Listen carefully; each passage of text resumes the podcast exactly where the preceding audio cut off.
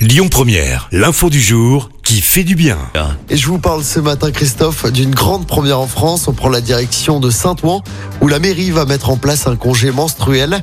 Dès lundi prochain, le 27 mars, toutes les salariés de la mairie qui souffrent d'endométriose ou de règles douloureuses pourront poser jusqu'à deux jours de congé, faire du télétravail ou aménager leur emploi du temps en fonction.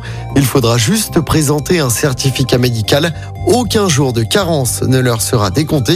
Cette initiative lancée par la mairie intervient après que l'Espagne a voté une loi créant un congé menstruel.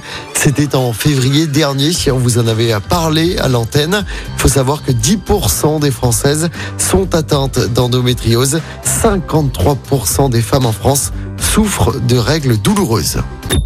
Écoutez votre radio Lyon Première en direct sur l'application Lyon Première, lyonpremière.fr et bien sûr à Lyon sur 90.2 FM et en DAB+. Lyon Première